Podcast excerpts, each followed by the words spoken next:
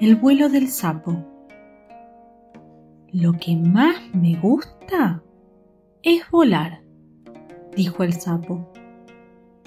Los pájaros dejaron de cantar. Las mariposas plegaron las alas y se quedaron pegadas a las flores. El yacaré abrió la boca como para tragar toda el agua del río.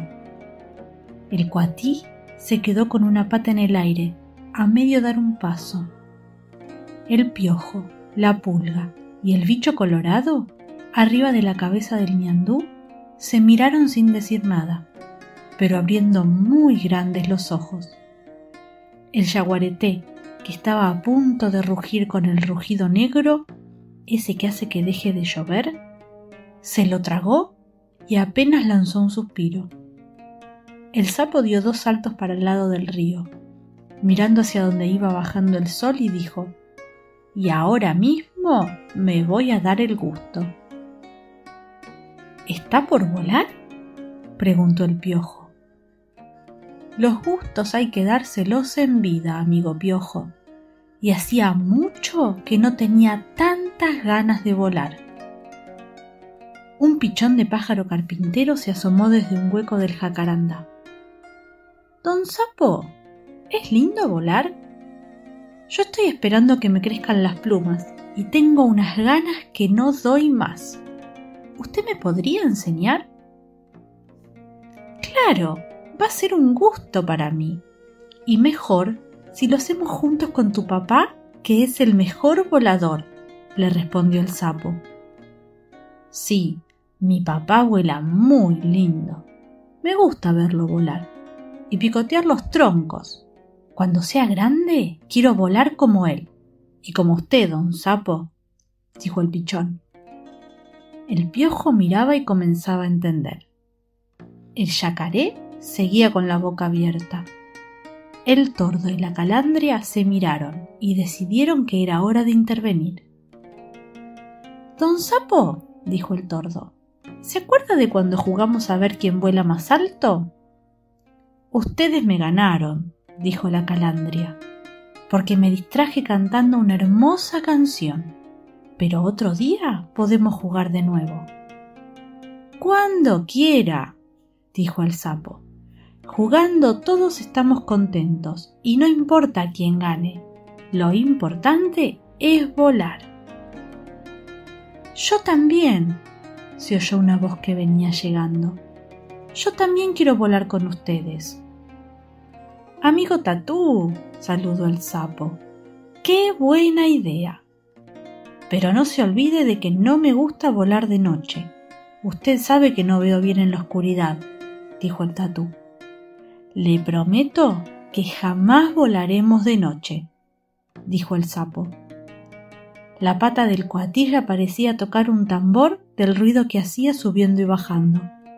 El yacaré cerró los ojos pero siguió con la boca abierta. Los ojos de la pulga y el bicho colorado eran como una cueva de soledad. Cada vez entendían menos. El sapo sonrió aliviado.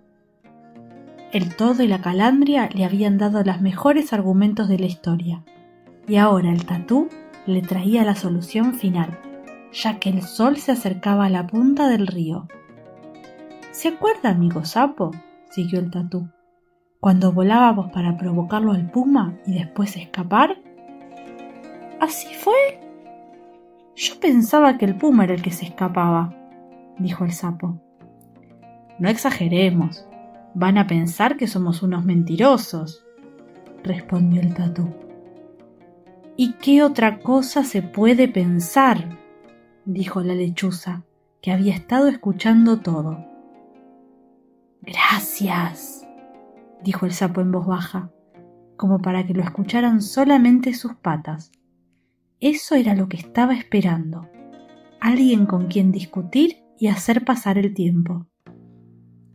En todo el monte chaqueño no hay mentirosos más grandes, siguió la lechuza.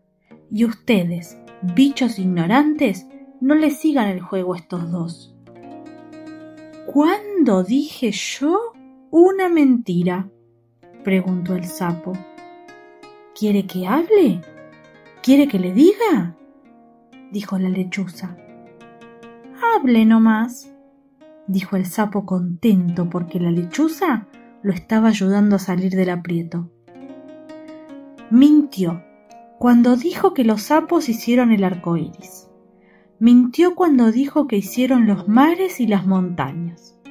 Cuando dijo que la tierra era plana, cuando dijo que los puntos cardinales eran siete, cuando dijo que era domador de tigres. ¿Quiere más? ¿No le alcanza con esto? El sapo escuchaba atentamente y pensaba para qué lado convendría llevar la discusión. Me sorprende su buena memoria, doña Lechuza. Ni yo me acordaba de esas historias, le replicó el sapo. Y yo me acuerdo de otra historia, don sapo, esa de cuando usted inventó el lazo atando un montón de víboras, dijo el piojo. Otra mentira más grande todavía, rezongó la lechuza. Miren, si un sapo va a vencer a un montón de víboras. Los ojitos del piojo brillaron de picardía. Pero yo lo vi. Era una tarde en el que el sol quemaba la tierra y las lagartijas caminaban en puntas de pie. Yo vi todo desde la cabeza del ñandú, ahí arriba, desde donde se ve más lejos. Piojito, sos tan mentiroso como el sapo y nadie te va a creer. Es mejor que se vayan de este monte ya mismo y que no vuelvan nunca más. Ahora que me acuerdo, yo sé un poema que aprendí dando la vuelta al mundo, dijo el bicho colorado, y dice así. De los bichos que vuelan me gusta el sapo, porque es alto y bajito, gordito y flaco. ¡Qué hermoso poema! dijo el pichón de pájaro carpintero. Cuando sea grande yo quiero hacer poemas tan hermosos como ese. Doña Lechuza, dijo la pulga, estas acusaciones son muy graves y tenemos que darles una solución. Hay que decidir si el sapo es un mentiroso o es un buen contador de cuentos, propuso el yacaré. Eso es muy fácil, opinó el cuatí. Los que crean que el sapo es mentiroso digan sí. Los que crean que no es mentiroso digan no. Y listo. Y si se decide que es un mentiroso, se tiene que ir de este monte, dijo la lechuza. Claro, opinó la pulga. Si es un mentiroso, se tiene que ir. Aquí no queremos mentirosos, dijo el yacaré. Yo mismo me encargaré de echar al que diga mentiras, o lo trago de un solo bocado, dijo el yaguareté. Eso sí que no, protestó el yacaré. Tragarlo de un solo bocado es trabajo mío. Dejen que le clave los colmillos, dijo el puma, que recién llegaba. Odio a los mentirosos. Bueno, dijo la lechuza. Los que opinen que el sapo es un mentiroso, ya mismo digan sí. En el monte se hizo un silencio como para oír el suspiro de una mariposa. Después se oyó un sí, fuerte, claro, terminante y arrasador. Un sí como para hacer temblar a todos los árboles del monte. Pero uno solo la lechuza giró la cabeza para aquí y para allá, pero el sí, terminante y arrasador, seguía siendo uno solo, el de ella. Y entonces oyó un no del yacaré, del piojo, de la pulga, del puma, de todos los pájaros, del yaguareté y de mil animales más.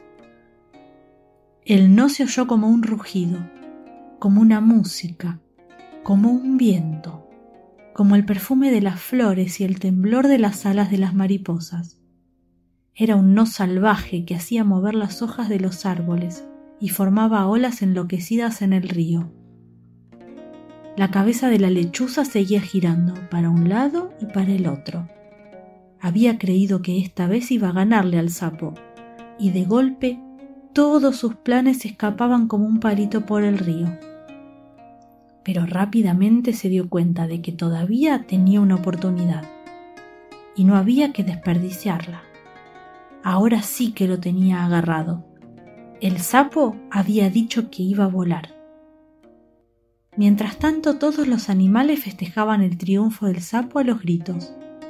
Tanto gritaron que apenas se oyó el chasquido que hizo el sol cuando se zambulló en la punta del río. Pero el tatú, que siempre está muy atento, dijo ¡Uy, qué mala suerte! ¡Qué mala suerte! Se nos hizo de noche y ahora no podremos volar. Yo tampoco quiero volar de noche, dijo el tordo. A los tordos no nos gusta volar en la oscuridad.